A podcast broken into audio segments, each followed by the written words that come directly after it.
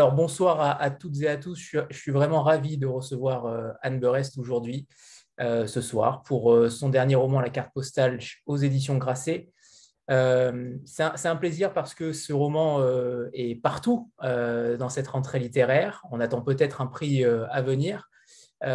pour le coup, Anne, on va peut-être commencer par ce déclic, par cette carte postale. vous l'avez sûrement dit à de nombreuses reprises, mais on va quand même commencer par là. Euh, cette carte postale que vous avez reçue en 2003 au sein de votre famille. Euh, racontez-nous sa découverte euh, ce jour-là. J'imagine que vous étiez présente également ce jour-là.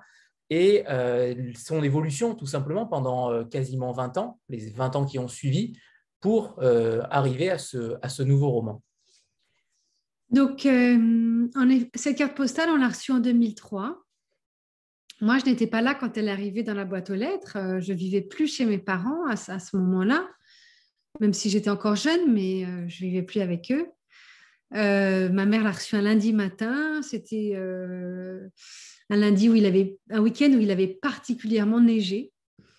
il a écrit plein de pages à ce sujet que j'ai coupé d'ailleurs dans le livre, où je racontais les tempêtes de neige, les aéroports bloqués, les trains qui ne pouvaient plus partir, parce que rétrospectivement, ça m'a marqué de me dire que cette carte postale était arrivée un week-end qui avait été un chaos vraiment climatique euh, en France. Et donc ma mère, euh, son jardin, elle a un petit jardin, elle habite en banlieue parisienne. Son jardin était recouvert de neige et donc il y avait cette carte postale qui était là au milieu des cartes de vœux. En 2003, c'était une époque où on envoyait euh, encore des, des cartes de vœux, des vraies cartes. Euh, et, ce n'est que le dimanche suivant, euh, donc ça c'était le lundi, c'est le dimanche qu'elle a convoqué toute la famille, on, déjeune tous les dimanches ensemble, toute la famille, et qu'elle nous a montré euh, cette carte postale qui était très énigmatique pour nous tous et qu'on a en fait ressenti dans, vraiment comme quelque chose d'assez négatif. Euh, et, et donc, c'est un avertissement. Oui. avertissement. Il y avait, en fait, euh, recevoir une lettre anonyme, de toute façon, c'est effrayant. Quelqu'un qui ne veut pas, ne souhaite pas dire qui il est, c'est angoissant. Et donc, euh, cette carte postale, on, a tous émis des hypothèses, euh, on a tous trouvé qu'il y avait des choses bizarres, euh, le timbre était à l'envers, il était envoyé de la poste du Louvre, il y avait cet opéra Garnier qui quand même euh, évoque l'occupation, parce que pendant, pendant l'occupation allemande à Paris, les Allemands étant très mélomanes et aimant la musique d'opéra, c'était l'endroit où tous les soirs, tous les Allemands se retrouvaient, euh, euh, tous les SS, euh, la Gestapo se retrouvaient là tous les soirs pour écouter de la, musique. Et c'était le monument à Paris où il y avait le plus de drapeaux avec la croix gammée. Donc, recevoir cette carte postale avec l'Opéra Garnier, c'était quand même très effrayant. Et donc, ma mère a rangé la, la, carte postale et on n'en a plus reparlé. Jamais et on n'en a plus repensé, n'y a plus repensé jamais. Ça peut paraître fou, mais c'est comme ça. Euh, ça nous dérangeait. Et donc on l'a oublié au fond d'un tiroir. Et moi, euh, j'y ai repensé euh, le jour où ma fille est rentrée de l'école et il s'était passé quelque chose à l'école que je ne veux pas raconter pour les gens qui n'ont pas lu le livre encore, mais elle est rentrée très bouleversée de l'école.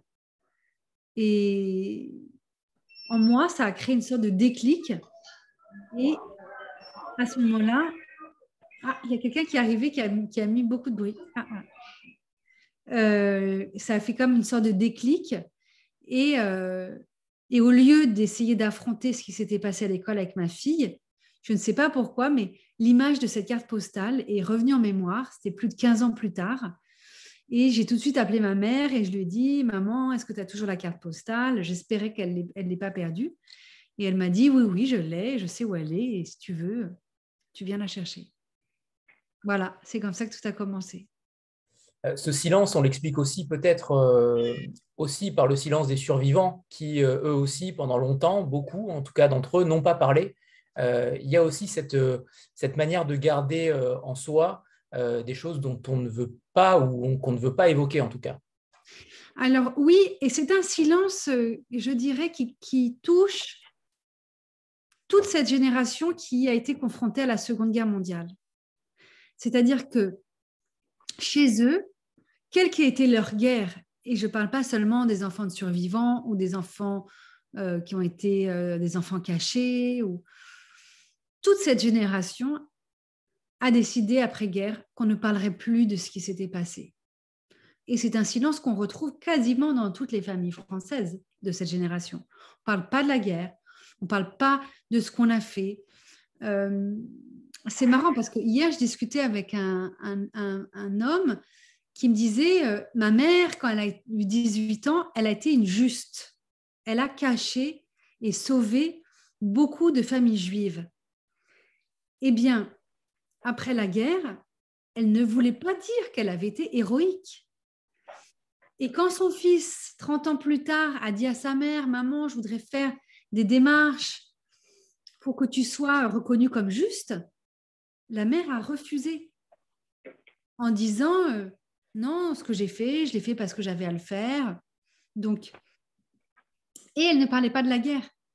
Son fils a découvert qu'elle avait été héroïque bien des années plus tard parce que il y avait des gens qui venaient pour la remercier à la maison, euh, des, des, des, enfants juifs qui avaient été sauvés et qui, dix ans plus tard, venaient la remercier, etc. Donc, ce silence, je dirais qu'il est universel.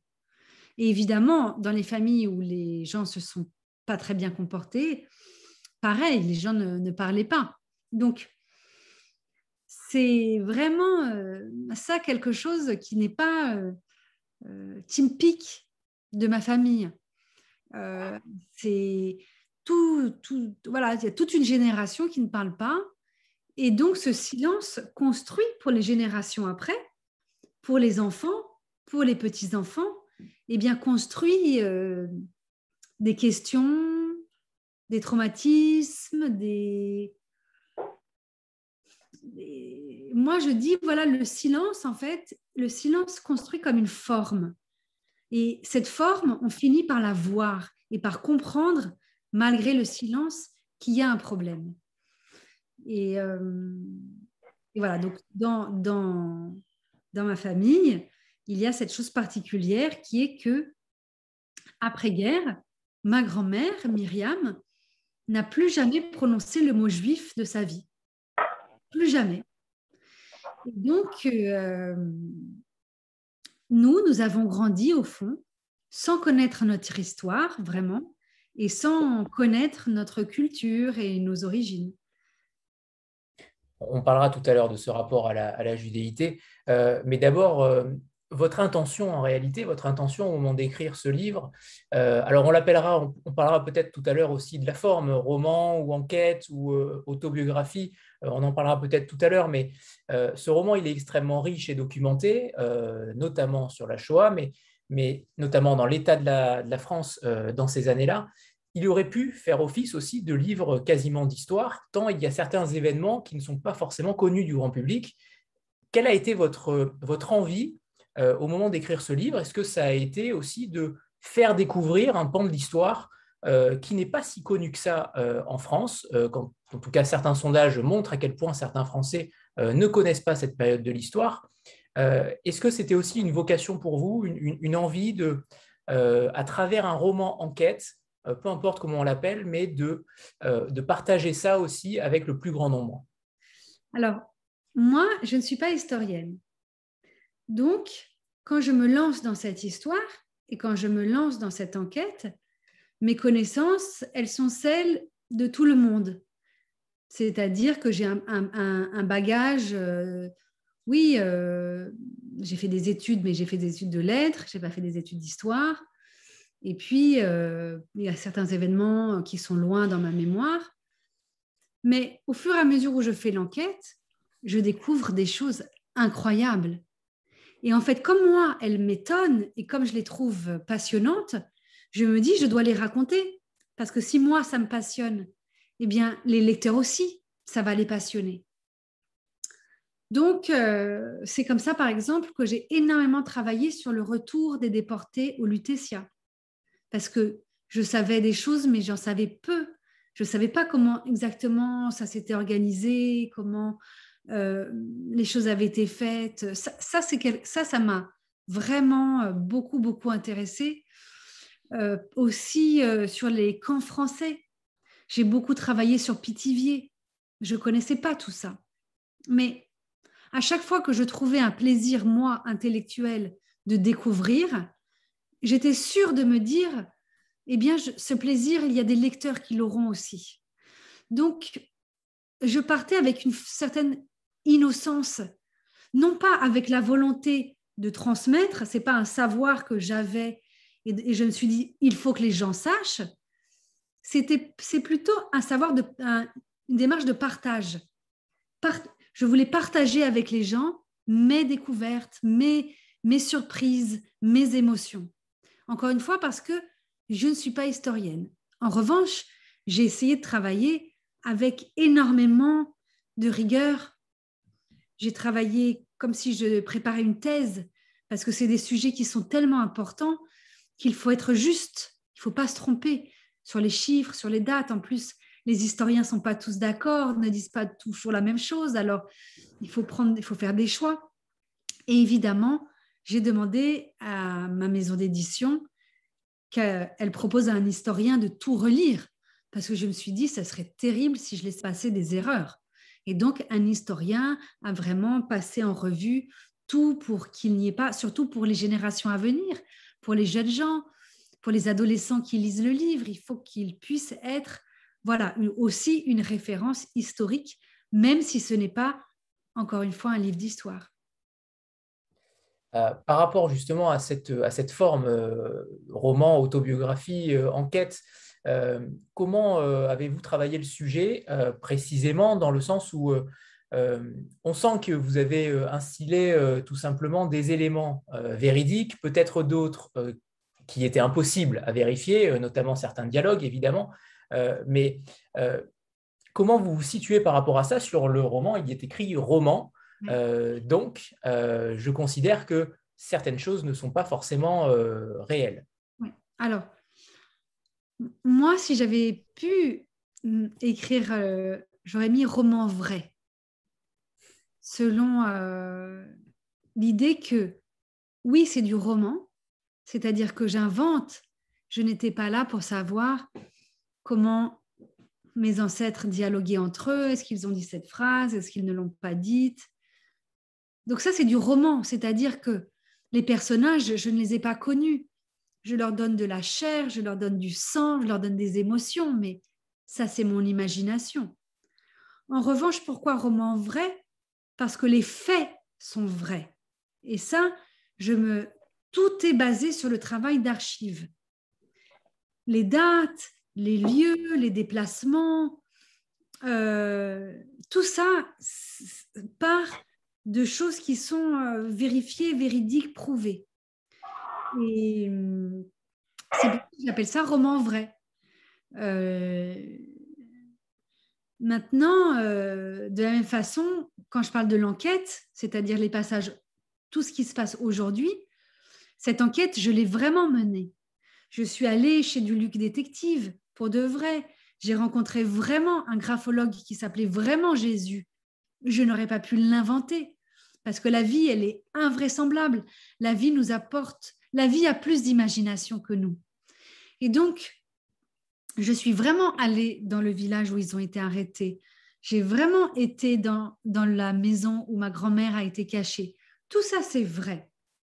Mais là où, là où je vais faire mon travail de romancière, c'est que quand je raconte dans le livre cette matinée que je passe avec ma mère dans le village où ils ont été arrêtés, dans le livre, tout se passe sur une matinée et tout s'enchaîne de façon fluide, les événements après les autres. Je rencontre un voisin qui m'emmène sur un autre voisin et je découvre une voisine qui s'appelle Myriam parce que sa, sa mère était euh, femme de ménage chez les Rabinovitch, ce qui est vrai. Euh, Donc, dans le roman, tout s'enchaîne fluidement. Dans la vraie vie, ça correspond à quatre années d'enquête où un jour on a rencontré tel voisin, un an plus tard on a rencontré tel autre voisin, encore un an plus tard on a eu, parce que c'était en confinement, tel voisin au téléphone. Mais si je le racontais comme ça sur quatre ans dans le livre, le lecteur s'y perdrait, n'y comprendrait rien, serait perdu. Donc il est là mon travail de romancière. C'est-à-dire, je pars d'événements qui ont eu lieu, mais je les retravaille pour qu'ils rentrent dans une dramaturgie et dans une narration qui soit fluide pour le lecteur. C'est extrêmement limpide. Merci. Euh, alors, il y a beaucoup de questions déjà. Alors, euh, une fois n'est pas coutume, euh, je vais laisser la parole à, Isabelle. En principe, je suis beaucoup plus long, mais j'ai tant de questions aussi qui arrivent, donc ne, soyez, ne soyez pas tranquille, Anne, je reviens tout à l'heure. Isabelle, c'est à toi. Oui, bonsoir. Bonsoir Anne et merci beaucoup infiniment pour cette rencontre et bonsoir à tous. Alors, généralement, Anthony nous demande d'être un peu discret sur nous, tout ça. Mais là, je suis désolée, je suis obligée absolument, parce que ma question est très personnelle en fait, et, euh, en même temps est extrêmement en rapport avec, euh, avec votre histoire. Il se trouve que euh, j'ai l'histoire, je suis aussi petite fille, et mon histoire est incroyablement proche de la vôtre. Donc, enfin, moi, tout le long, je me suis dit, c'est pas possible. Mon grand-père a fait la bataille de Narvik. Euh, mes grands-parents sont de Lodge. Non, mais c'est fou. non, mais c'est fou, hein, vraiment. Moi aussi, je porte euh, le deuxième, en deuxième prénom le, prénom de ma grande-tante, euh, qui est décédée, dans, évidemment dans des circonstances qu'on peut imaginer. Enfin, moi, tout le long, je me suis dit, c'est absolument incroyable. Ma grand-mère était Alzheimer et elle a oublié le français à la fin de sa vie, elle ne parlait donc plus. Ah, ah non, mais c'est fou, c'est vraiment. Enfin, moi, tout le long, tout le long du livre, euh, je, disais, c'est juste incroyable. Donc, je suis totalement pas objective avec votre livre. c'est trop, euh, c'est trop proche de moi pour que je puisse être, euh, pour que je puisse l'être. Du coup, ma question, parce que je me suis quand même vachement interrogée, parce que les, questions que vous avez eues aussi sur, sur la, c'est pareil, chez moi, on n'a jamais fêté les fêtes juives, on a, on a complètement oublié cette partie-là. Mon grand-père a voulu, euh, a oublié euh, sa, judéité pour être communiste, euh, donc dans les mêmes périodes que votre arrière-grand-père. Non, mais c'est vraiment incroyable. On est vraiment, on a des, des, des, cousines. Très, très miroir. Et du coup, donc nous aussi, on n'en parlait pas, et en même temps, on n'en parlait pas, mais c'était complètement là, tout le temps. Tout le temps. Et je juste une anecdote, je me rappelle un jour, je discutais avec mon grand-père et il m'a parlé de son père euh, qui se rasait euh, en chantant du Wagner dans, dans, chez eux. Et, et, je raconte ça à mon frère et mon frère me dit, c'est la première fois de ma vie que j'entends parler de gens vivants. Et, euh, et c'était vrai en fait. Et, donc j'ai trouvé ça tellement incroyable comme histoire que j'ai, ce qui était complètement anodin, hein, c'était juste un tout petit bout de vie complètement anodine. Euh, que j'ai jugé bon d'appeler mon frère juste pour lui parler de ça, tellement c'était incroyable. Et donc, ma question, j'y viens. Désolée, hein, je suis un peu longue aujourd'hui, Anthony, mais là, franchement, je ne pouvais pas faire autrement. moi, j'attends cette rencontre, du coup. Euh, tu es pardonné, tu es pardonné. Et euh, je me suis demandé à quel point, finalement, finalement, à quel point c'était pas normal qu'il y ait autant de similitudes. Alors, évidemment, Lodge, Narvik, tout ça, c'est en plus. Mais tout le reste, sur les prénoms qu'on nous a donnés, euh, les deuxièmes prénoms, euh, avec ce poids qu'on a porté malgré tout, parce que qu'on nous en ait parlé ou pas, moi depuis que j'ai 5 euh, ans, je sais que cette grande-tante s'est jetée par la fenêtre quand la Gestapo est arrivée pour leur échapper. C'était une pianiste, elle avait 18 ans. J'ai fait du piano moi-même à haut niveau jusqu'à 18 ans, où j'ai loupé la médaille d'or pour la troisième fois. Et après, j'ai fait de la musique de chant, tout ça, mais j'ai arrêté aussi le piano à haut niveau au même âge comme vous, euh, avec les histoires de la croix. Enfin bon, c'est très, très, très étonnant. Et du coup, je me demande si, à quel point, finalement, euh, ça ne fait pas partie d'une certaine forme de, logique. Et alors, juste un autre point, excusez-moi. Euh, le repas que vous faites chez Georges ou Déborah, vous, un peu. pendant tout le long du repas, je disais, mais pourquoi elle lui a pas dit ça et pourquoi elle lui a pas dit ça? Et ce passage-là, on le retrouve plus tard dans le roman où vous dites, je sais enfin ce que j'aurais dû dire à Déborah. Et j'ai rigolé parce que je me disais, ben voilà, mais c'est ça qu'il fallait lui dire, bien sûr. voilà. Euh, bah D'abord, Isabelle, merci pour ce partage. Euh, et ça me touche euh, beaucoup et c'est difficile de parler de soi. et puis voilà, avec autant d'émotions. Donc je, pense que tout le monde est très touché. depuis que j'ai sorti le livre, je, je fais beaucoup, beaucoup de rencontres en librairie. J'avais promis à ce livre que je rencontrerai les gens et que je le porterai. Et, et vous n'êtes pas la première à me dire que ce témoignage euh, vous parle. Euh, en effet, là, il s'agit de voilà de cousinade, mais beaucoup de familles ont fait les parcours. Beaucoup, beaucoup sont partis de Pologne, arrivés en France, c'est quand même des centaines de milliers de personnes. Donc, c'est normal qu'il y ait des similitudes. Mais ce que je vois aussi, c'est que nous, nous arrivons à une génération où, euh, en dehors de la question de la culture, on se pose des questions par rapport au silence. C'est-à-dire que nous tous, on se dit, il y a eu des silences, quelle qu'ait été notre famille, il y a tout ce travail qui a été fait sur la psychogénéalogie, qui est un travail assez récent, qui est un travail qui a émergé au fond il y a seulement 20 ans.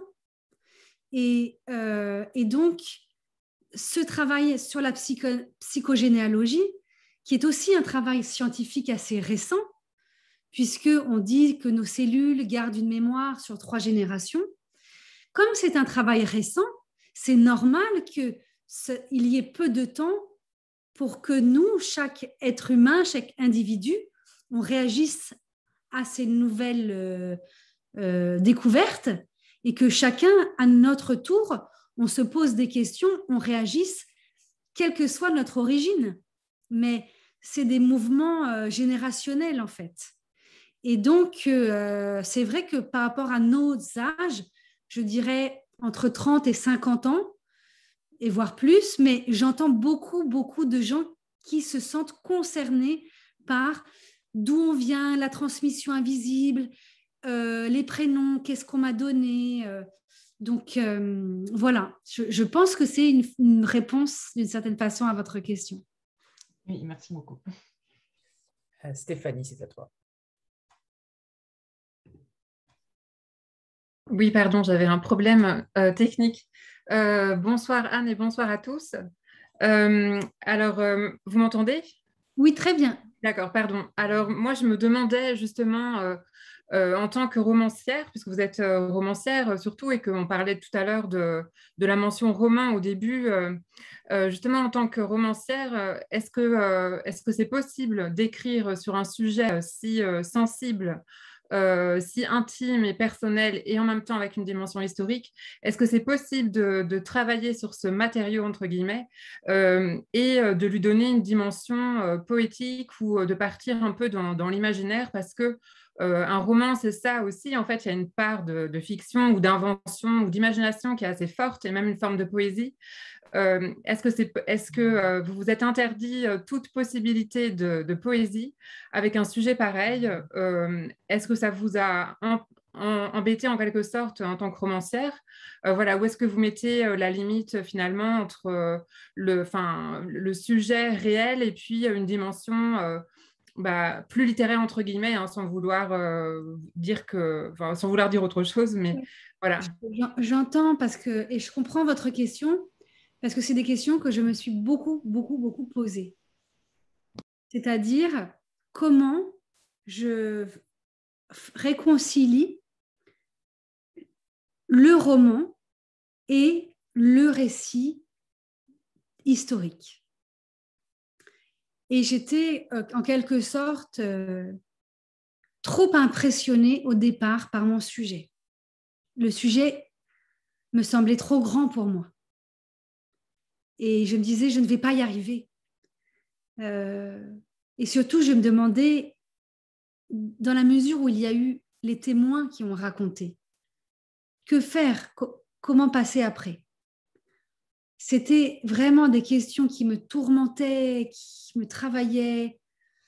et il y a eu cette chose, ces déclics qui ont été euh, d'abord petit à petit la mort de Simone Veil.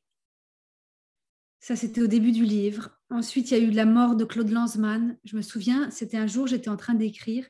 Je fais une pause, j'allume la radio et j'entends que Claude Lanzmann est mort. Ça m'a bouleversée. Il y a eu la mort de Marceline Loridan. Et en fait, je me suis dit, ils sont en train de mourir.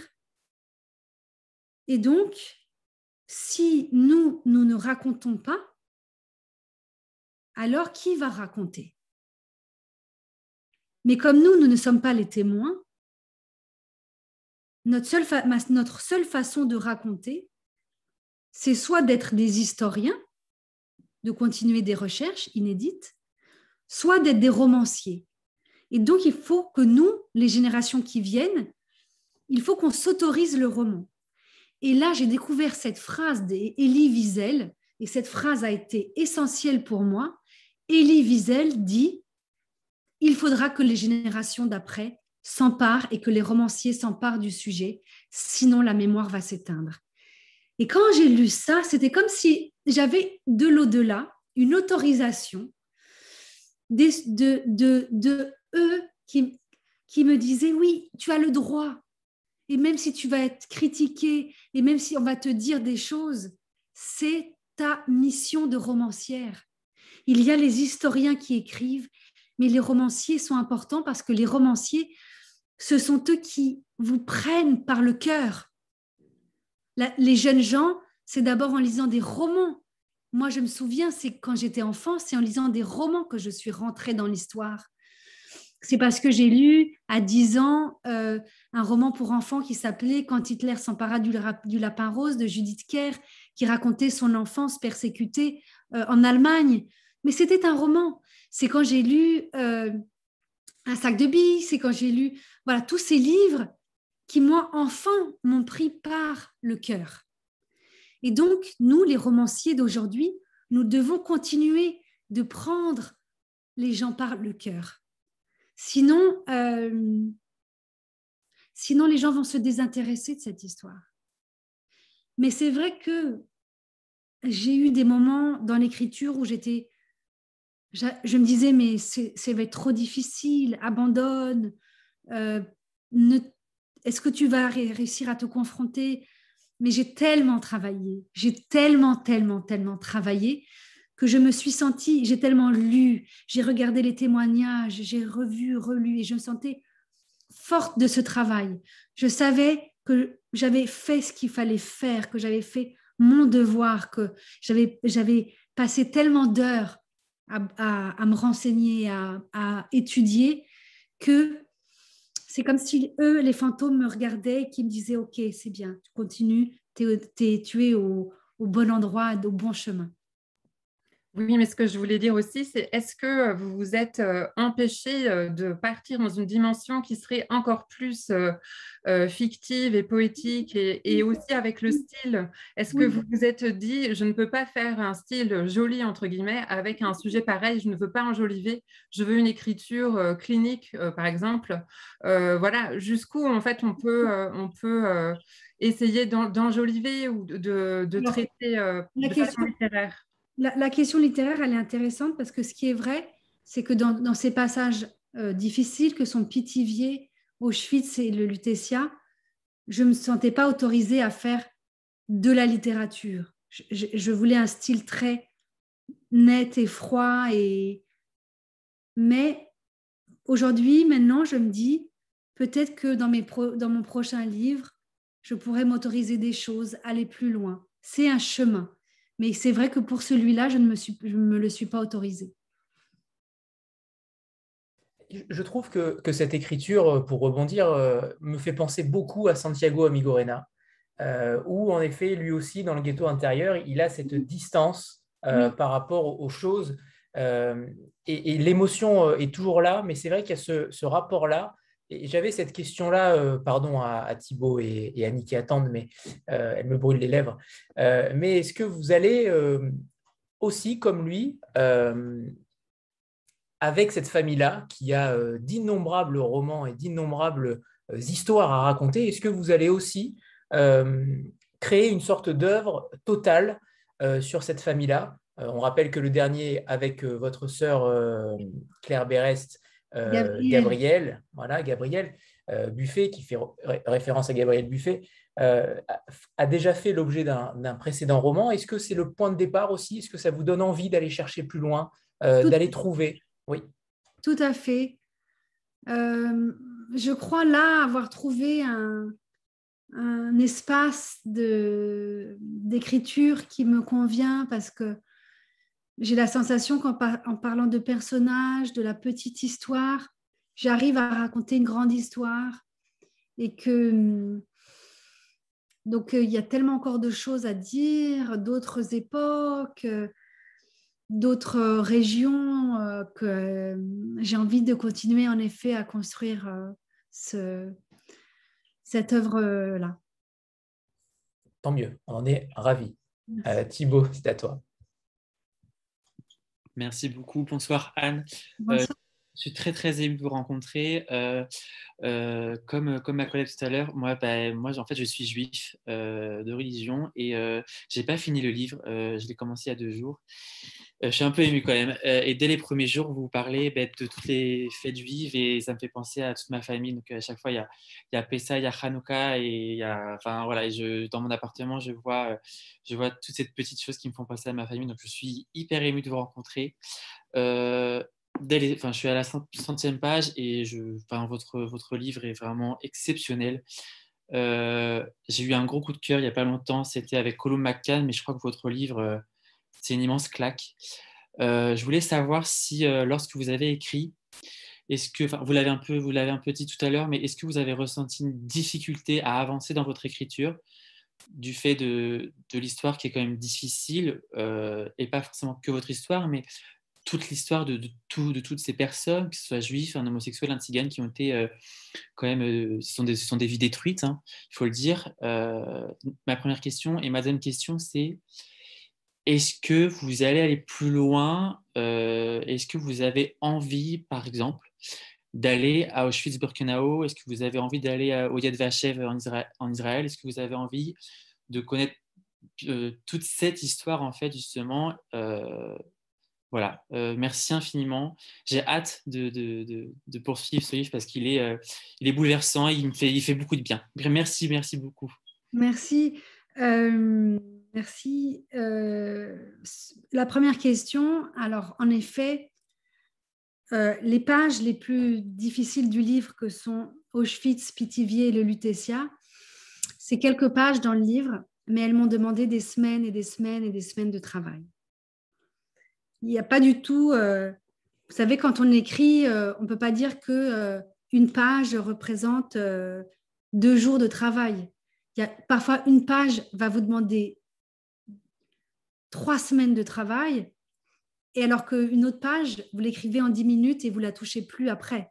Donc, euh, là, euh, ces, passages-là m'ont demandé beaucoup de travail parce qu'il a fallu tout le travail de recherche qui a été énorme, les films à regarder, les témoignages, les livres, et ensuite l'écriture. Et ce qui est vrai, c'est que c'était des moments où bah, moi, je travaille huit heures par jour, euh, entre le moment où j'emmène mes enfants à l'école et le moment où je vais les chercher. Donc, ça veut dire que pendant 8 heures par jour, pendant des semaines et des semaines, j'étais entièrement plongée dans l'horreur. Et c'est bizarre, après, bah, vous allez chercher vos enfants à l'école, vous avez un dîner le soir avec des gens, bah, vous n'avez pas envie de, les, de leur parler de ce dont vous, sur, quoi vous, sur quoi vous êtes en train de travailler, parce qu'il faut penser à autre chose. En même temps, il y a une sorte de violence entre euh, le monde dans lequel j'étais plongée pendant des semaines. Et puis après, je sortais de ma bulle et c'était la vie et il fallait quand même être dans l'insouciance. Et ça, c'est vrai que c'était très étrange à vivre. Mais euh, c'est le métier que j'ai choisi et c'est le travail que j'ai choisi. Et c'est vrai que parfois les gens me disaient, bah dis donc, euh, je sais pas, t'es pas en forme en ce moment, ou tu as l'air triste, ou comment leur dire, bah oui, euh, je travaille sur Auschwitz toute la journée, c'est dur. Euh, donc, mais le travail d'écrivain, c'est un travail qui vous met tout le temps en porte-à-faux avec le monde extérieur, tout le temps.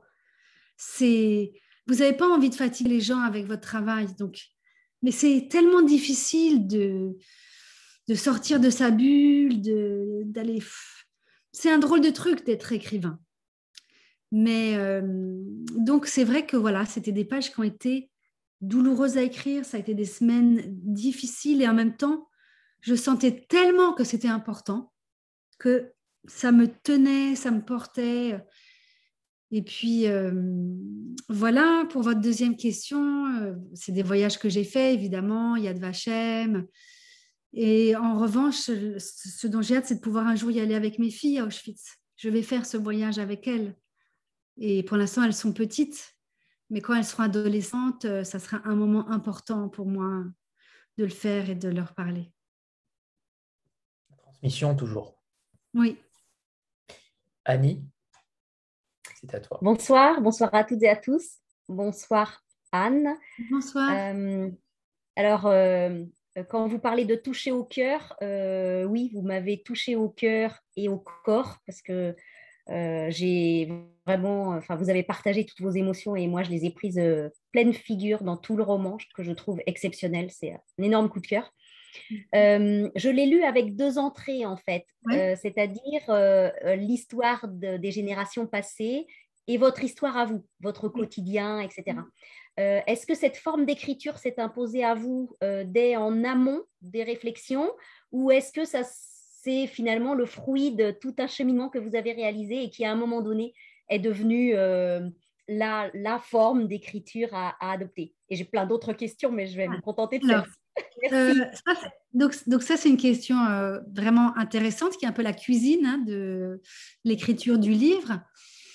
Au tout début, moi, euh, ce qui s'est passé, c'est que on a commencé cette enquête avec ma mère, mais je ne pensais pas que c'était un livre. C'est-à-dire que moi, je vivais ma vie. Et j'avais ce truc avec ma fille à l'école, euh, tout d'un coup, ce truc qui m'arrivait en tête, ma mère. J'ai pas du tout, tout de suite, pensé que c'était un sujet. Moi, je vis ma vie sans me regarder et en me dire euh, ma vie est comme un roman.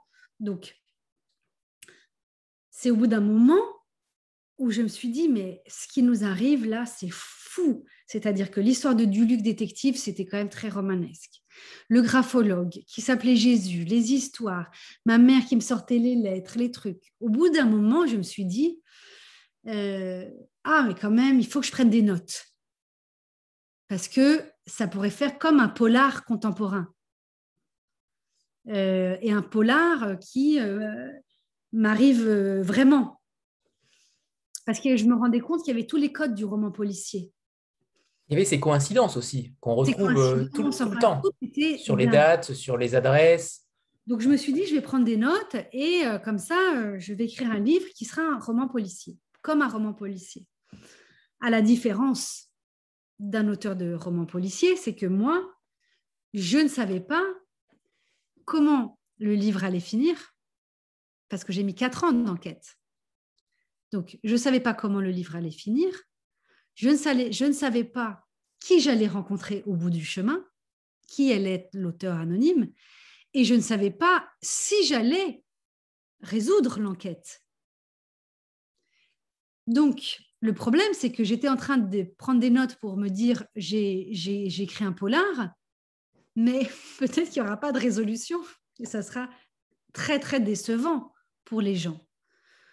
Donc très vite, je me suis dit, il faut que l'enquête soit suffisamment intéressante pour que si au bout du compte, je ne trouve pas de résolution, que mon livre tienne quand même, que les lecteurs ne se disent pas à la librairie, on va être remboursé, euh, là, le livre, ça va pas du tout. Euh.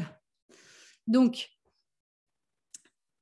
en cours de route, j'ai pensé au fait que pour que les lecteurs s'intéressent à l'enquête, il fallait que les lecteurs connaissent la vie d'Ephraïm, Emma, Noémie et Jacques. Qu'en fait, il n'y ait pas que la période contemporaine, mais une double chronologie.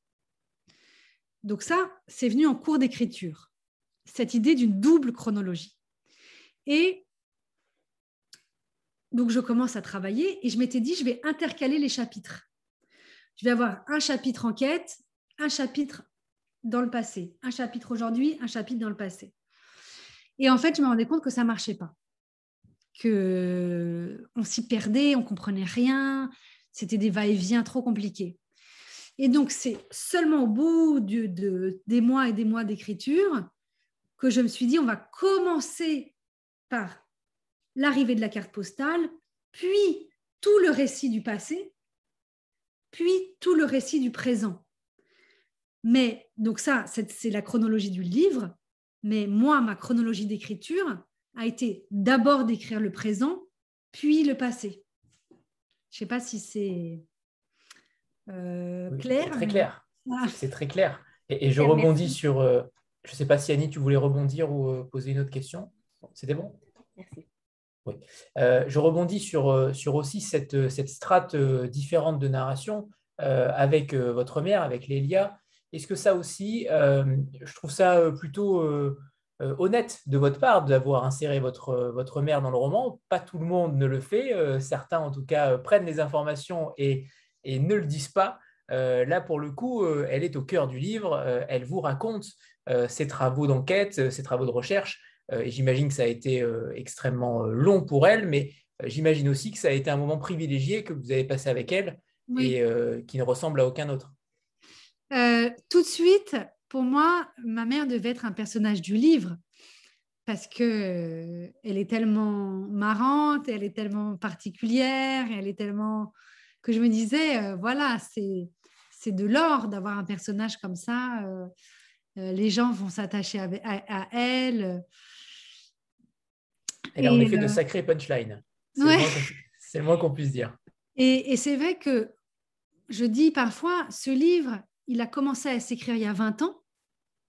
Et au fond, c'est elle qui a commencé à l'écrire il y a 20 ans, quand elle a commencé à faire les recherches sur notre famille.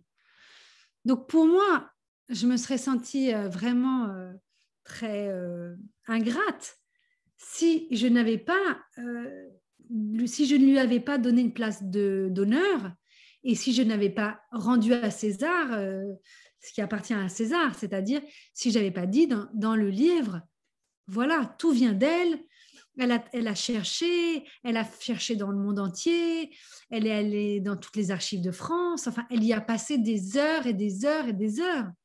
Donc, c'est aussi pour ça que le livre, il est comme euh, épais d'un poids, qui est le poids de son travail à elle aussi. C'est pas un livre que j'ai écrit en quatre ans, c'est un livre qui a des années de travail derrière. Il est, il est chargé de tout ça. Et il est aussi chargé avant ça des, textes qu'a écrit Myriam et qu'on a retrouvés, que j'ai mis dans le livre. Il est chargé des textes qu'a écrit Noémie, de son début de roman, de son journal intime que j'ai mis dans le livre. Donc, moi, j'ai la sensation que c'est comme si ce livre, il est, moi, je suis le réceptacle de, de plein de choses, de plein de matières textuelles, de plein de gens qui ont travaillé. Et moi, je prends tout ça et je fais le livre mais je suis comme le, passeur de quelque chose. Alors, évidemment, j'ai travaillé beaucoup, j'ai travaillé quatre ans, mais sans le travail de ma mère, il n'y a pas de livre. Et ça, c'est pour ça qu'au début de la promotion, quand on a lancé la promotion et que le journal Elle m'a proposé de faire un grand entretien, j'ai tout de suite dit, je veux faire la promo avec ma mère.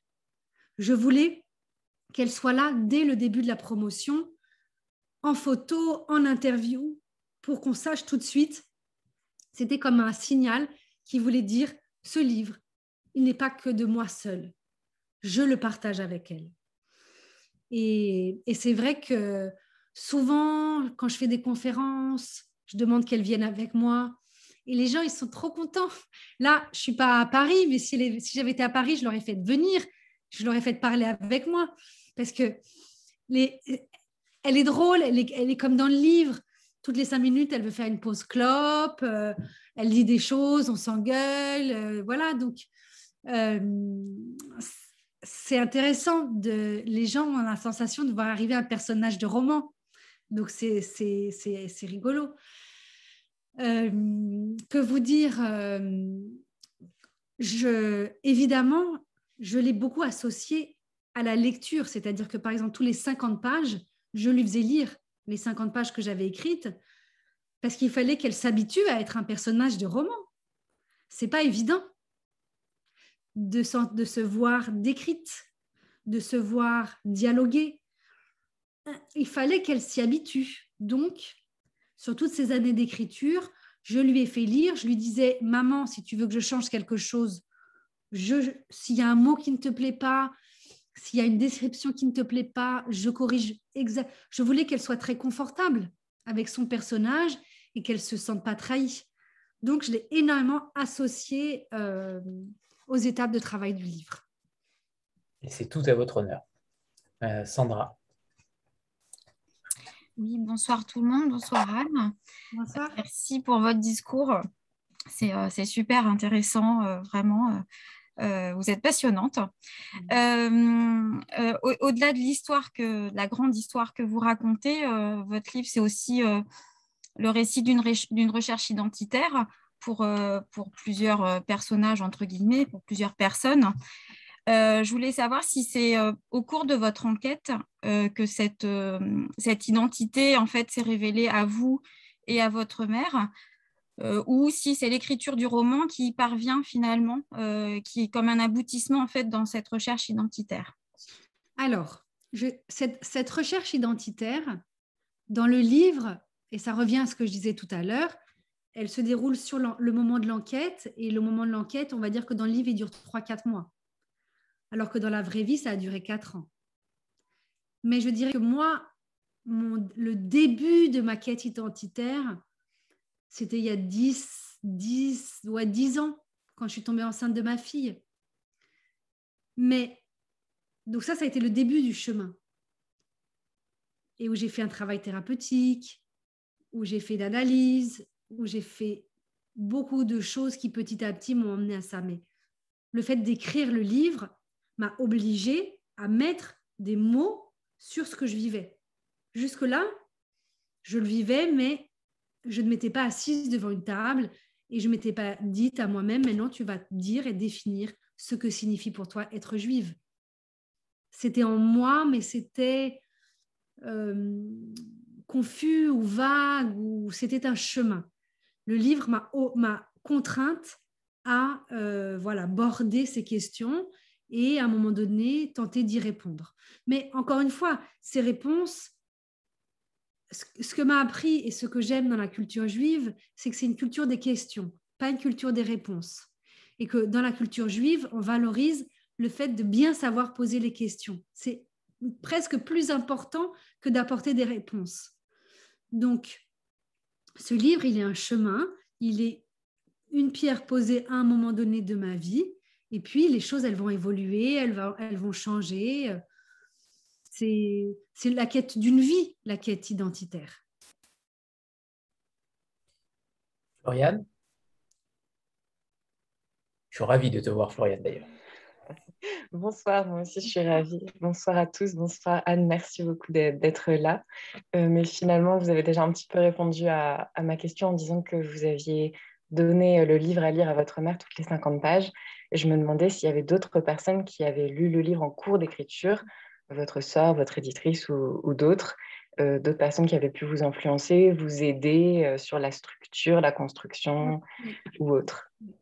Alors, euh, il y a des écrivains qui écrivent seuls dans leur coin, et puis une fois que c'est terminé, c'est terminé, ils le donnent à leur éditeur et ils vont pas retoucher, ils vont pas.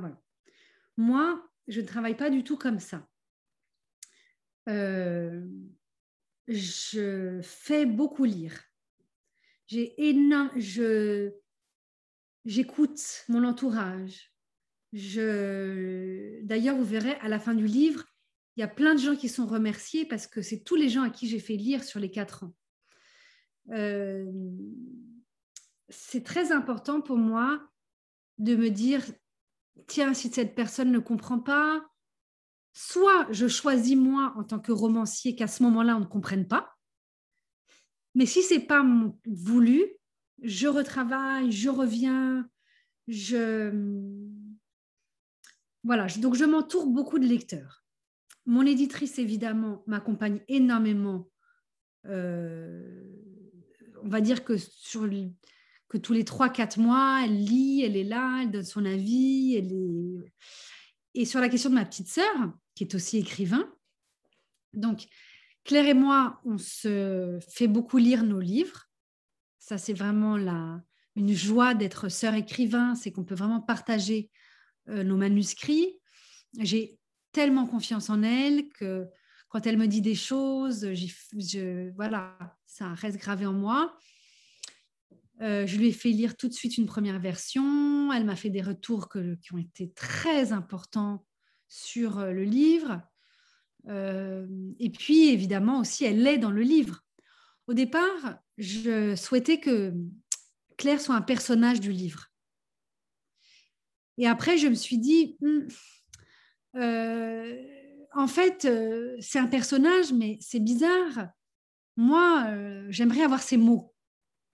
Parce que comme elle est écrivain et que je l'admire tellement en tant qu'écrivain, je me suis dit, mais ce qui m'intéresserait, c'est d'avoir sa langue et d'avoir euh, son, regard d'auteur, d'autrice.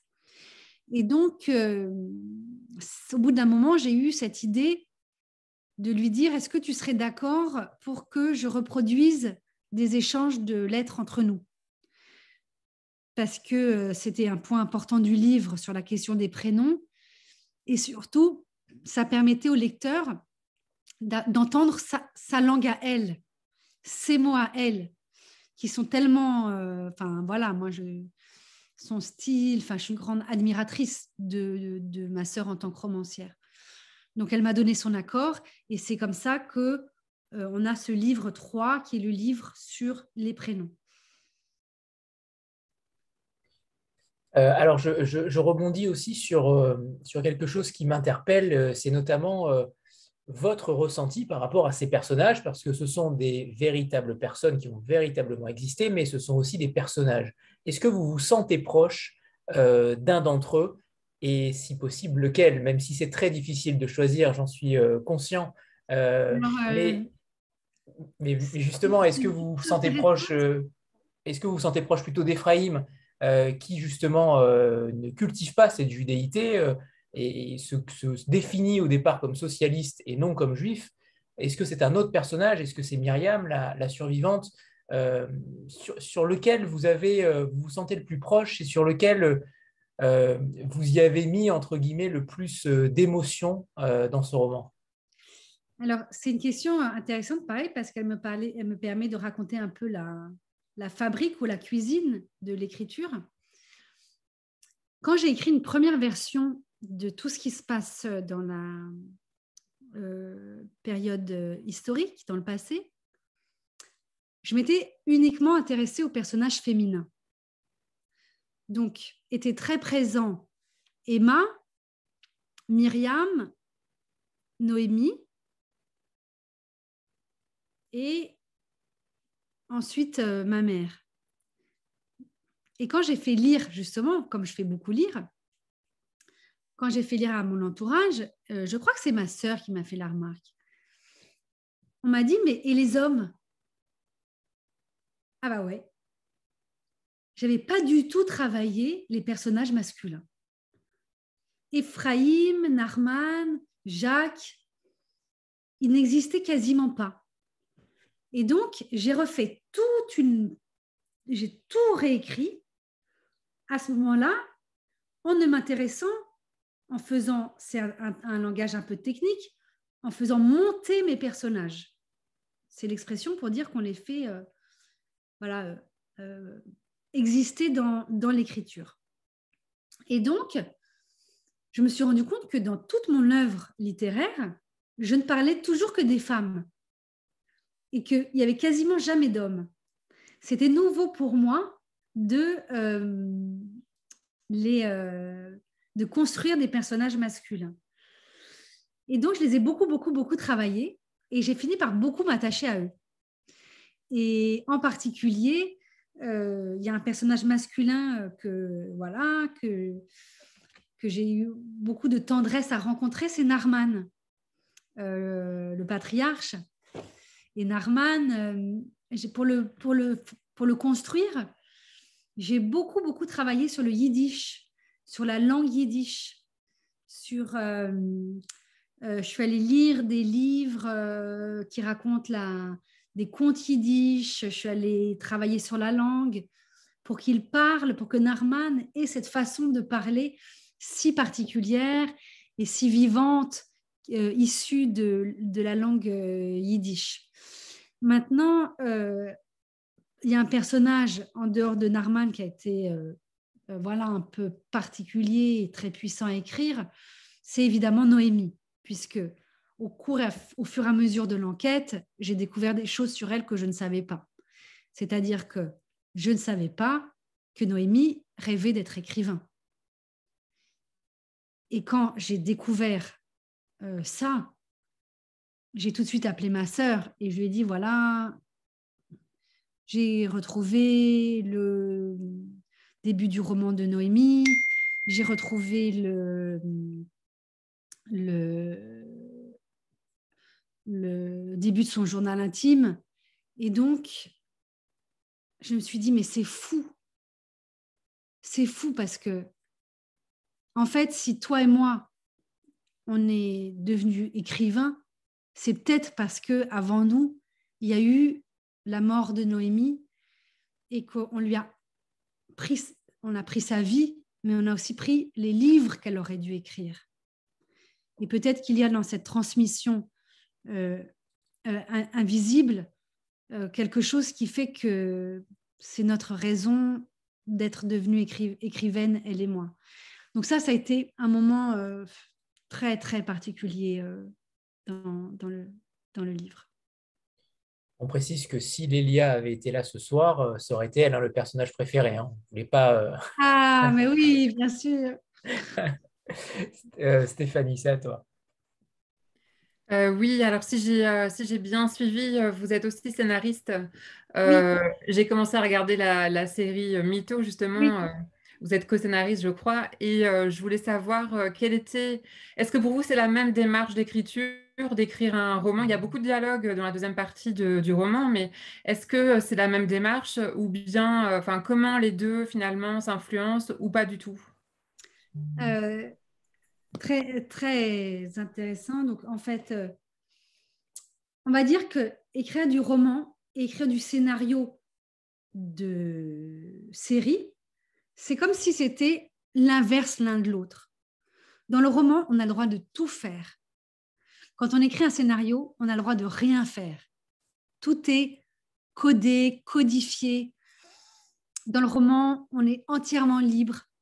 Et ce sont les deux qui m'intéressent. Parce que l'écriture de scénario, c'est comme jouer aux échecs. Vous avez des règles, vous avez un plateau de jeu, vous avez des, pions, et il va falloir être créatif dans ces règles, et on ne peut pas sortir des règles. Il y a aussi dans le scénario une chose qui n'existe pas dans le roman, c'est la contrainte du budget. Quand vous écrivez un roman, ça ne coûte rien. Quand vous écrivez un scénario, tout est immédiatement si vous écrivez une scène qui se passe avec un hélicoptère, ça va coûter beaucoup d'argent. Si vous écrivez une scène où il y a 100 personnes qui font la fête, ça va coûter beaucoup d'argent. Le scénario, vous devez toujours vous demander est-ce que ça rentre dans mon budget? Sinon, mon producteur derrière, il va me dire ça tu coupes, ça tu coupes, ça tu coupes, ça tu coupes. Mais ces contraintes, je les adore. Pour moi, c'est comme un, jeu intellectuel où il va falloir trouver des solutions à travers des règles très, très précises. Et moi, j'y ressens beaucoup de plaisir. Mais j'y ressens du plaisir aussi parce que par ailleurs, je peux écrire mes romans où j'ai toute la liberté du monde. Et donc, j'organise mon temps autour de ces deux pôles.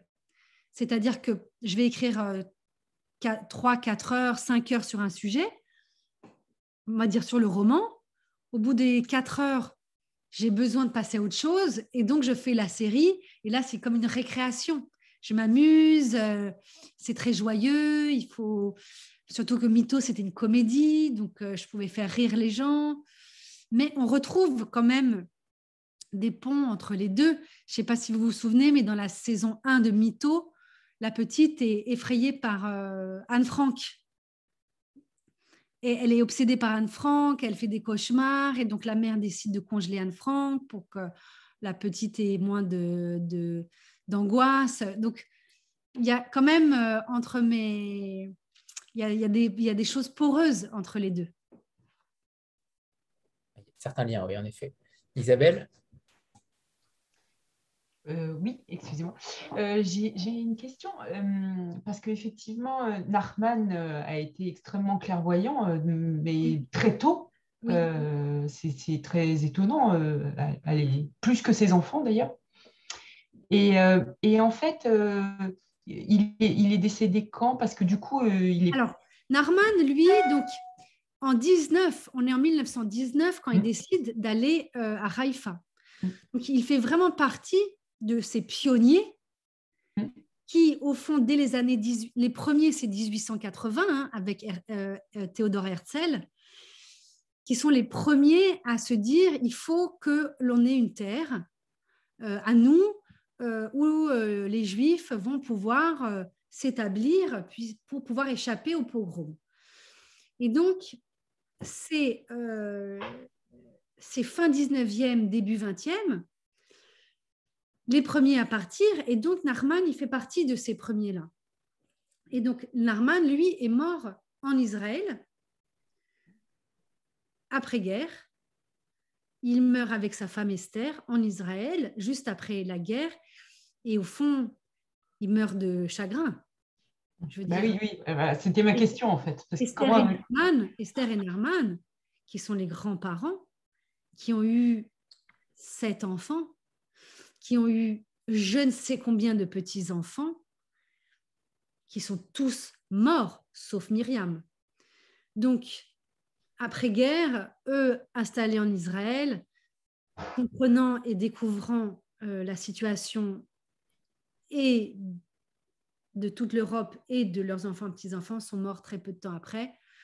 Ils sont enterrés euh, à Tel Aviv, ils sont enterrés au cimetière de Trumpeldor, où je suis allée euh, avec euh, celui qui s'appelle Georges dans le livre. Et, je suis allée avec lui euh, retrouver leur tombe. Et c'est vrai que c'était un moment très émouvant. Oui, ça devait être très émouvant aussi, effectivement. Et, et alors, j'avais une autre question. Du coup, Emmanuel non plus n'a pas. Il, s'en est sorti, Emmanuel, parce que c'est vrai. On n'a pas retrouvé. Pas trop. On a perdu sa trace. ok. Je rebondis sur ce que vient de dire Isabelle, euh, où tu disais que Ephraim euh, et, Emma euh, n'avaient pas été clairvoyants. c'est vrai qu'on ne peut pas trop en dire, mais disons que ça se joue aussi, c'est un roman sur le choix, sur des choix de vie à un moment donné, et notamment pour lui. ça, c'est le déclic a été là par le fait d'avoir été éconduit, on va dire ça ainsi, par une femme. c'est aussi ce, un roman sur, sur le hasard, sur les sur les destins de vie, sur des décisions qu'on prend à un moment donné. Euh, et c'est un roman qui est extrêmement fort par rapport à ça, euh, notamment sur ces petits choix quotidiens dont on ne sait pas ce qu'ils vont devenir demain. Euh, même s'il y a moins de chances aujourd'hui en 2021 que cela arrive qu'en 1940, c'est évident, mais c'est vraiment un roman sur les, à mon sens, hein, c'est un roman sur nos petites décisions qui pourraient potentiellement arriver à de mauvaises ou de bonnes choses, mais la plupart du temps de mauvaises choses. Et c'est très Kundera, ça d'ailleurs. C'est un côté très Kundera aussi. Euh, oui, c'est vrai. Oui, c'est vrai. Euh, et Anthony, oui, j'aime bien cette entrée de lecture sur le livre. Je, mais quand même, on a vécu d'une certaine façon, même si comparaison n'est pas raison, hein, je ne compare pas du tout, mais ce qu'on a vécu, nous, il y a peu de temps, sur l'arrivée de la pandémie, euh, on a été euh, tout d'un coup euh, confronté à des choix. Est-ce que je m'existe Je n'ai pas osé le faire. est-ce que je m'exile? Est-ce que je vais à la campagne? Est-ce que je reste à Paris? Est-ce que, est que je vais au supermarché acheter 10 paquets de pâtes parce que pour moi, j'aurai des réserves, mais pour le voisin? Je ne compare pas les situations. Je compare nos vies qui sont en effet faites de choix. Et parfois, les petits choix sont des grands choix. dire euh, dire à la télévision euh, le masque, ça sert à rien euh, en début de pandémie. voilà, c'est des choses qui, sont, qui nous ont beaucoup marqués, qui nous ont choqués, qui nous ont traversés. Et donc, voilà, nos... C'est en effet, Isabelle, vous avez raison, très Kundera, et c'est aussi très sartrien. C'est aussi la question de l'existentialisme c'est-à-dire nous sommes nos choix. Et il y a une scène très, euh, à mon sens, qui a été très marquante aussi, c'est celle où Ephraim doit choisir entre ses enfants. On ne dira pas quoi, comment, euh, mais il y a aussi cette scène, ce déclic-là où euh, ça bascule et que sur cette couverture de livre, on a Noémie et Jacques et pas Myriam. c'est ça aussi la force de ce roman-là, c'est que tout se joue dans ces petits instants euh, le destin d'une vie et d'une génération ensuite. Et, euh, et sinon, je ne serais pas là aujourd'hui. Mais oui, c'est le. C'est les, mystères euh, de la vie, c'est toutes ces familles, quelle qu'ait été leur guerre, qui ont été confrontées à des choix, des décisions. et je ne dis pas ça, c'est juif ou pas juif. Hein. Euh, dans toutes les familles, euh, on, sait qu'à un moment donné, pendant la guerre, des gens ont pris des décisions. Si j'avais pris la, si ce jour-là j'étais sortie faire des courses, j'aurais pris une bombe sur la tête. Euh, si en fait le juif que j'ai caché dans ma maison avait fait du bruit, le, quand les policiers sont en fait tout, nous sommes tous le résultat de choix qui ont été faits, traumatisants pendant cette période-là et ce qui m'a frappé quand j'ai fait l'enquête et quand j'ai écrit le livre, c'est à quel point la guerre continue de vivre en nous et à quel point nous la portons encore. Quelle qu'ait été notre histoire, euh, c'est encore à fleur de peau, à fleur. Moi maintenant, quand je me promène dans Paris, je vois toutes les choses qui tout le temps me ramènent à la guerre, une plaque, un endroit, un lieu. C'est très modianesque, hein. euh, mais euh, voilà, ça continue de vivre en nous. Et je pense que c'est pour ça aussi que nous continuons à vouloir avoir envie de lire sur le sujet, de voir des films sur le sujet, d'entendre des choses sur le sujet, parce que en fait, ça continue de résonner et d'être en nous. Euh, avant de passer à la suite, on a pour habitude de faire une euh, petite photo de groupe. Euh, ah. Donc voilà, préparez-vous. Si vous avez le livre, mettez-le en avant parce qu'il le mérite. Et 3, 2, 1. C'est parfait, merci. Euh, est-ce qu'on pourrait peut-être euh, nous lire un petit extrait, Anne? Est-ce que vous pouvez nous lire un petit extrait comme on, l'a dit tout à l'heure euh, Et on repartira sur d'autres questions ensuite? Comme j'ai l'impression que, beaucoup d'entre vous ont lu le livre, je ne vais pas lire le, début, mais peut-être un moment plus personnel. Oui.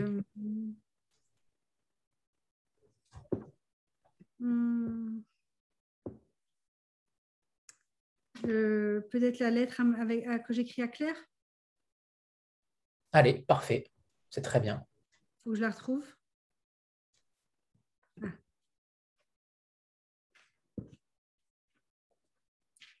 Je ne vais peut-être pas la lire en entier, je, vais voir. Hein. Claire, je t'ai téléphoné ce matin pour te dire que je voulais te parler d'un sujet, mais qu'il fallait mettre mes idées par écrit, les ranger, alors voilà. Tu sais que je suis en train d'essayer de comprendre qui a envoyé la carte postale anonyme à Lélia. Et bien évidemment, cette enquête remue des choses en moi. Je lis beaucoup et je suis tombée sur cette phrase de Daniel Mandelson dans L'étreinte fugitive. Comme de nombreux athées, je compense par la superstition et je crois au pouvoir des prénoms. Le pouvoir des prénoms. Ça m'a fait un drôle de truc, cette phrase, tu vois. Ça m'a fait réfléchir j'ai réalisé qu'à la naissance, nos parents nous ont donné comme deuxième prénom à l'une et à l'autre des prénoms hébreux, des prénoms cachés. Je suis Myriam et tu es Noémie. Nous sommes les sœurs Berest, mais à l'intérieur de nous, nous sommes aussi les sœurs Rabinovitch. Je suis celle qui survit et toi, celle qui ne survit pas. Je suis celle qui s'échappe et toi, celle qu'on assassine. Je ne sais pas quel est le plus mauvais costume à endosser. Sur cette question, je ne parierai pas. C'est perdant-perdant cet héritage-là. Nos parents avaient-ils réfléchi à cela? C'est une autre époque, comme on dit. La phrase de Mendelssohn m'a remué et je me demande, je te demande, je nous demande ce que nous devons faire de cette désignation-là. C'est-à-dire ce que nous en avons fait jusqu'à aujourd'hui, ce que ces prénoms sont venus travailler silencieusement en nous, dans nos caractères et nos façons d'envisager le monde. Au fond, pour reprendre la formule de Mendelssohn, quel pouvoir ces prénoms ont-ils pris dans nos vies? Voilà. Merci. Merci pour cette lecture qui me fait penser à, une autre question euh, et l'adaptation théâtrale. Euh, j'imagine déjà Lélia euh, sur une scène de théâtre vous raconter ces recherches, vous raconter tout cela. et cette lettre aussi pourrait véritablement s'adapter au théâtre ou au cinéma, mais j'ai l'impression que le théâtre euh, est encore plus porteur euh, par rapport à cette histoire-là. Est-ce que c'est -ce c'est possible? Est-ce que c'est envisageable? Est-ce que vous avez déjà eu des propositions par rapport à, ces deux adaptations?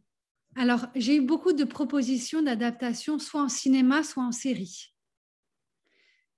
Mais je pense que je ne donnerai pas mes droits. Je crois que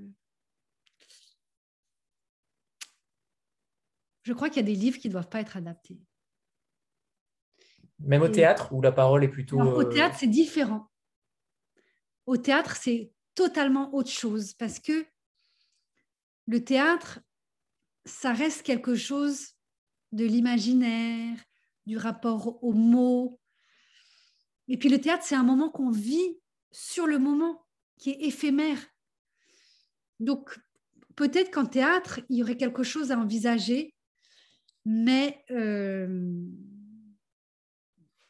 mais cinéma, série, je crois que malgré toutes les belles propositions que j'ai, et j'ai vu des producteurs, euh, des très grands producteurs qui m'ont parlé, je crois que je ne le ferai pas. Je le comprends. Je le comprends. En effet, on peut souvent être déçu en tant qu'écrivain. Euh, je le conçois totalement. Et, puis, ça, et puis, je vois pas quelqu'un qui jouerait ma mère, quelqu'un. Je sais pas, ça me. Hmm c'est un livre qui est trop... Trop intime. Ouais, je crois. Sandra? Euh, Par rapport à la, question euh, euh, de, la Shoah, de l'antisémitisme, je me disais que, enfin, je pense qu'on est tous d'accord pour dire qu'on n'écrira jamais assez là-dessus. Euh, et malgré tout, euh, ça reste un sujet euh, toujours sensible. est-ce que, est que parfois ça ne vous paraît pas désespérant, décourageant finalement, puisque l'antisémitisme est, toujours aussi présent malheureusement aujourd'hui? Oui, oui. c'est décourageant, c'est désespérant, c'est terrible je vois quand même sur les réseaux sociaux euh, des choses qui même euh, passent sur moi, hein, euh, sur le fait que voilà, je sois juive. c'est très dur. Mais je vois aussi l'inverse. Je vois la curiosité pour cette culture. Je vois aussi la façon dont, pour des gens qui ne sont pas juifs, la question juive est aussi la leur je vois des gens qui s'identifient et qui me disent, moi, je ne suis pas juive, mais depuis que je suis enfant, quand, quand j'ai l'impression que c'est moi qui suis concernée. Donc, euh, je crois qu'il est très important, euh, c'est ma façon de vivre et de voir le monde, et, j'en parle beaucoup dans les communautés, quand je fais des rencontres, euh, c'est de dire, voyons l'antisémitisme, soyons vigilants, regardons tout ce qui se passe, mais mettons aussi en valeur la beauté des choses. Parce que euh, la lumière, elle est importante. Euh, Stéphanie Oui, alors justement, puisque vous, vous vous présentiez un peu tout à l'heure comme euh, quelqu'un qui reprend le flambeau euh, pour euh, parler à la place, enfin, parce qu'il n'y a plus les témoins de, première, enfin, du premier cercle, si on peut dire. Est-ce que vous envisageriez de, rencontrer, par exemple, des lycéens, d'aller dans des lycées pour, comme on le faisait à une époque avec des, des, gens qui, étaient revenus des camps et qui venaient témoigner dans les écoles. Il n'y en a plus, et enfin plus tellement. Et euh, est-ce que vous vous sentez capable d'assumer ce rôle-là, par exemple? Euh, Je vais le faire. Je vais le faire. Euh, j'ai la chance que mon livre ait été sur les premières listes du Goncourt, du Renaudot et du Féminin. Et quand vous êtes sur la première liste, automatiquement, vous concourez pour Goncourt des lycéens, Renaudot des lycéens, Féminin des lycéens. Et moi, j'ai dit à mon éditeur, je veux tout faire je veux tous les rencontrer. Je veux tous aller les voir. Donc, mois de novembre, là, quand je rentre euh, de vacances, ça va être, je vais passer mon mois de novembre sur les routes à rencontrer des classes partout. Euh, ensuite, euh, moi, encore une fois, comme je vous ai dit, ce livre, je lui ai promis de tout faire. C'est une promesse que je lui ai faite. Donc, je dois lui tenir ma promesse. Donc, quand on propose, quand on me demande d'intervenir dans une classe, tant que mon emploi du temps le permet, je le fais. Voilà, donc tous les professeurs euh, de français qui sont présents dans la salle euh, savent que c'est possible. Euh, Nadine, c'est à toi. Oui, bonjour et merci beaucoup pour ces échanges tellement riches. Ce livre, il est évidemment très très personnel, vous l'avez dit, et une adaptation vous paraît difficile. Et, est-ce que par contre, euh, euh, un audio-livre avec votre voix, et pourquoi pas la voix de votre maman, euh, serait quelque chose qui vous tente? Parce que je dois reconnaître que lire, écouter, je dis lire, mais en fait c'est écouter un livre lu par son auteur, c'est toujours, enfin, je trouve ça grandiose. moi, j'ai écouté Pierre Lemaître dire au revoir là-haut, je l'avais lu, mais j'ai écouté après Pierre Lemaître. Maintenant, quand je lis un livre de Pierre Lemaître, je le lis avec sa voix, son intonation, tout ce qu'il a voulu y dire. Et vous nous avez lu un passage de votre livre. Est-ce que vous envisageriez de, faire l'audiolivre vous-même? Alors la question s'est posée, puisque euh, on m'a proposé euh, pour l'audiolivre euh, de le lire moi-même. J'ai demandé combien de temps ça représenterait. Et comme le livre est un livre de 500 pages, ça représenterait trois semaines. Ah oui. Trois semaines tous les jours pour l'enregistrement. Et c'était des dates où, euh, là, c'était là maintenant. Et en fait, comme j'avais euh, cet engagement auprès des lycéens, euh, je ne pouvais pas faire coïncider ces trois semaines. Bien sûr. Puisque là, je, pars sur un mois de, de, lycéens. Et donc, j'ai choisi, j'ai pu choisir une actrice et on m'a proposé plusieurs voix. J'ai choisi une femme, voilà, dont la voix me plaisait. Mais voilà, la question s'est posée. Oui, parce que c'est une autre dimension, mais je, l'écouterai aussi. Merci. Annie? Merci Anthony de m'autoriser à une deuxième question. Euh, Tout est permis pour toi, Annie. Merci. j'avais envie de vous poser une question, Anne. Euh, comment vous sentez-vous euh, aujourd'hui, maintenant que le roman est terminé, maintenant que vous le faites rayonner? Et puis, qu'est-ce que vous pensez que ce livre pourrait apporter pour les jeunes générations, pour vos filles? On parle beaucoup de la mémoire transgénérationnelle. Est-ce que vous mesurez les enjeux de ce livre-là sur, sur les générations à venir de votre, de votre famille? Alors, pour répondre à la première question, mon corps est très fatigué parce que une rentrée littéraire, euh, c'est très spécial quand moi, c'est la première fois que je vis une rentrée littéraire ou avec un livre qui a autant de succès. C'est très particulier parce que il faut beaucoup se déplacer, euh, faire beaucoup de rencontres, faire beaucoup de presse, beaucoup de. Je ne suis pas habituée à ça. Moi, mon... ma vie, c'est de ne pas parler pendant 8 heures par jour. Ensuite, de voir mes enfants et de, voilà, de temps en temps sortir, faire des trucs, mais de temps en temps. Euh, je ne suis pas habituée à, à ça, et donc mon corps est épuisé. Euh, en revanche, à l'intérieur, j'ai vraiment un feu euh, qui me tient, qui me pour continuer à porter le livre, euh, à faire des librairies, à signer. voilà, le, feu est là. Mais là, je, suis partie une semaine loin de Paris me reposer parce que j'avais même perdu ma voix. Je ne pouvais plus parler. Et pour vos filles? Ah, et pour, et pour euh, mes filles, alors, en fait, euh, vraiment, j'espère que ce livre euh, va toucher les jeunes. C'est pour eux que je l'ai écrit. Bah, j'ai eu ce souci d'être très pédagogue dans le livre. Parfois, même mon personnage peut apparaître un peu naïf ou un peu ignorant c'était très important. Je me disais, je m'en fiche d'avoir l'air ignorante si moi, je réussis à euh, faire entrer la jeunesse dans le livre. Euh, maintenant, euh, mes filles, je pense que pour elles, ça sera étrange. Je pense que c'est étrange pour un, enfant de lire le livre de ses parents. Je ne sais pas si elles le liront. Mais je ne les obligerai pas, je leur, dirai, vous n'êtes pas obligés de lire mes livres, c'est pas, ça doit être bizarre quand même.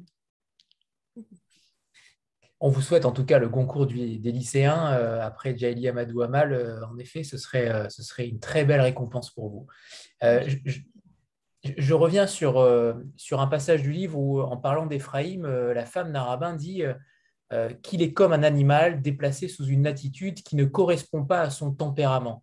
C'est aussi ça ce roman, c'est un peu le roman de l'Exode, cette famille qui se déplace constamment, que ce soit euh, en Lettonie, en Palestine ou en France évidemment, mais c'est aussi l'histoire de ce peuple juif qui est en perpétuel exode, qui aujourd'hui a trouvé une terre, disputée bien évidemment, mais a trouvé quelque chose, a trouvé un refuge.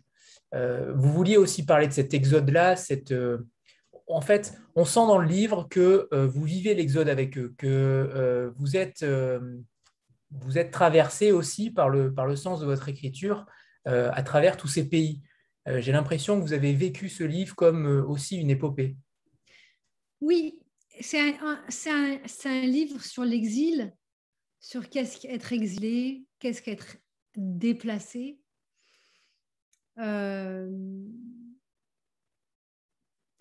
Mais encore une fois, j'ai eu des retours de lecteurs euh, qui n'avaient pas forcément vécu cet exil-là, mais qui, se sont reconnus dedans. C'est-à-dire que on peut être un exilé en étant passé de son village à la ville qui est à 50 km.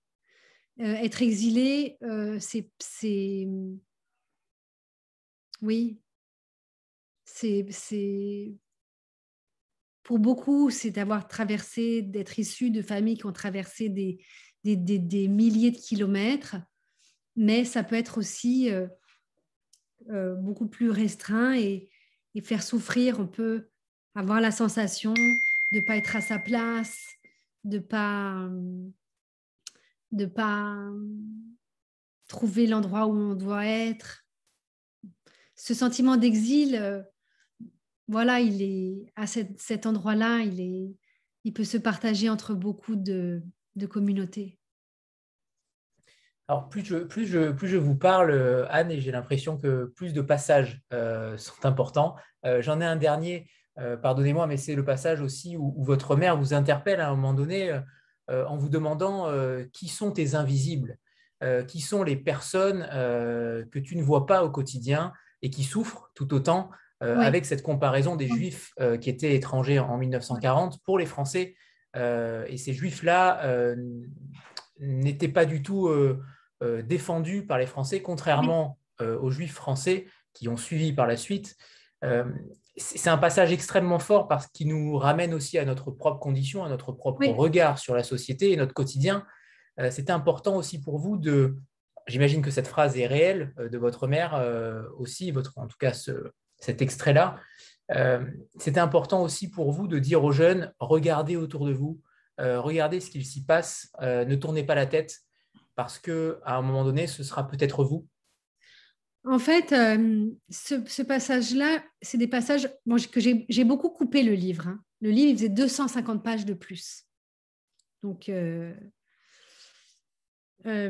et j'ai beaucoup coupé là-dessus parce que ça nous emmenait loin, mais c'est vrai que moi, j'habite à Paris et il y a deux, trois ans, avant le confinement, il y a eu à Paris beaucoup, beaucoup, beaucoup de familles qui étaient à la rue mais vraiment des familles. C'est-à-dire que moi, de mes fenêtres, j'avais en face une famille avec un papa, une maman, euh, des enfants qui étaient dehors. Et j'écrivais le livre et je me disais, mais eux, c'est ma famille il y a deux générations. C'est-à-dire des gens qui sont exilés, qui arrivent dans un pays où ils n'ont pas la langue, pas les codes, où ils n'ont rien. Et, ça me, comme j'étais dans mon écriture, ça me hantait. J'étais vraiment. Euh, euh, voilà, ça m'a.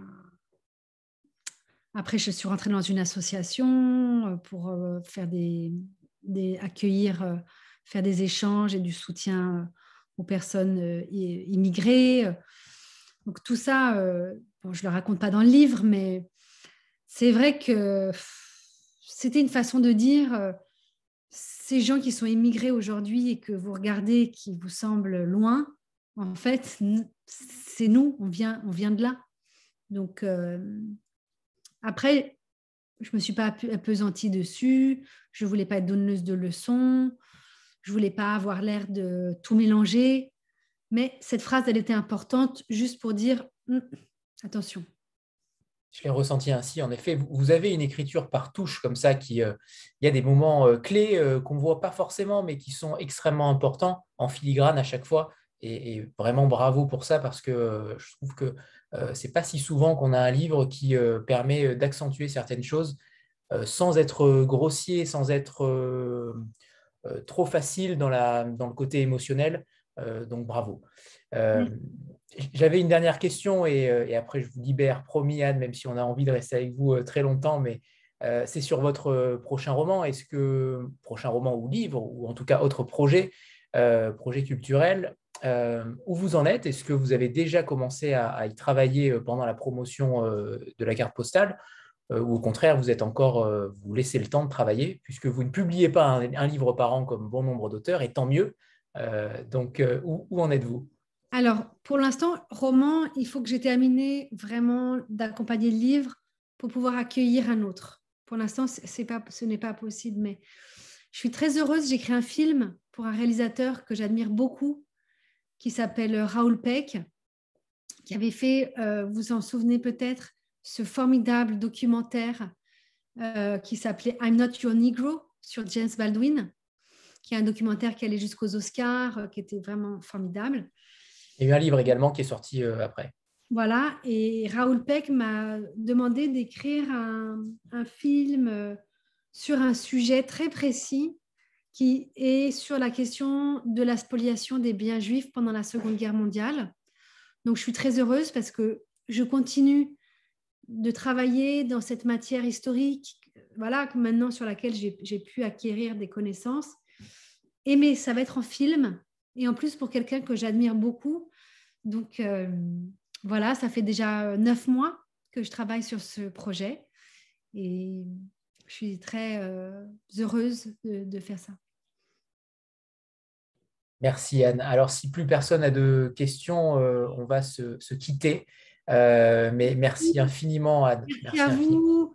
C'était la première fois que je faisais ce genre de rencontre comme ça en, en visio mais je trouve que même si on est loin les uns des autres, on, se, on est quand même, on se sent, on est quand même, euh, euh, voilà, euh, quelque chose que je retrouve quand je fais des rencontres en librairie où on, passe un moment tous ensemble, voilà. J'en suis le plus heureux. C'était, c'était mon état d'esprit et mon envie en tout cas première, donc merci. Merci infiniment Anne pour votre et bonne soirée. Au revoir. Merci, beaucoup. Merci beaucoup. Merci, merci, merci. Au, revoir. Merci. merci beaucoup. Au revoir. Merci. Au revoir. Au revoir à tous. Et merci Anne, merci beaucoup. Au revoir.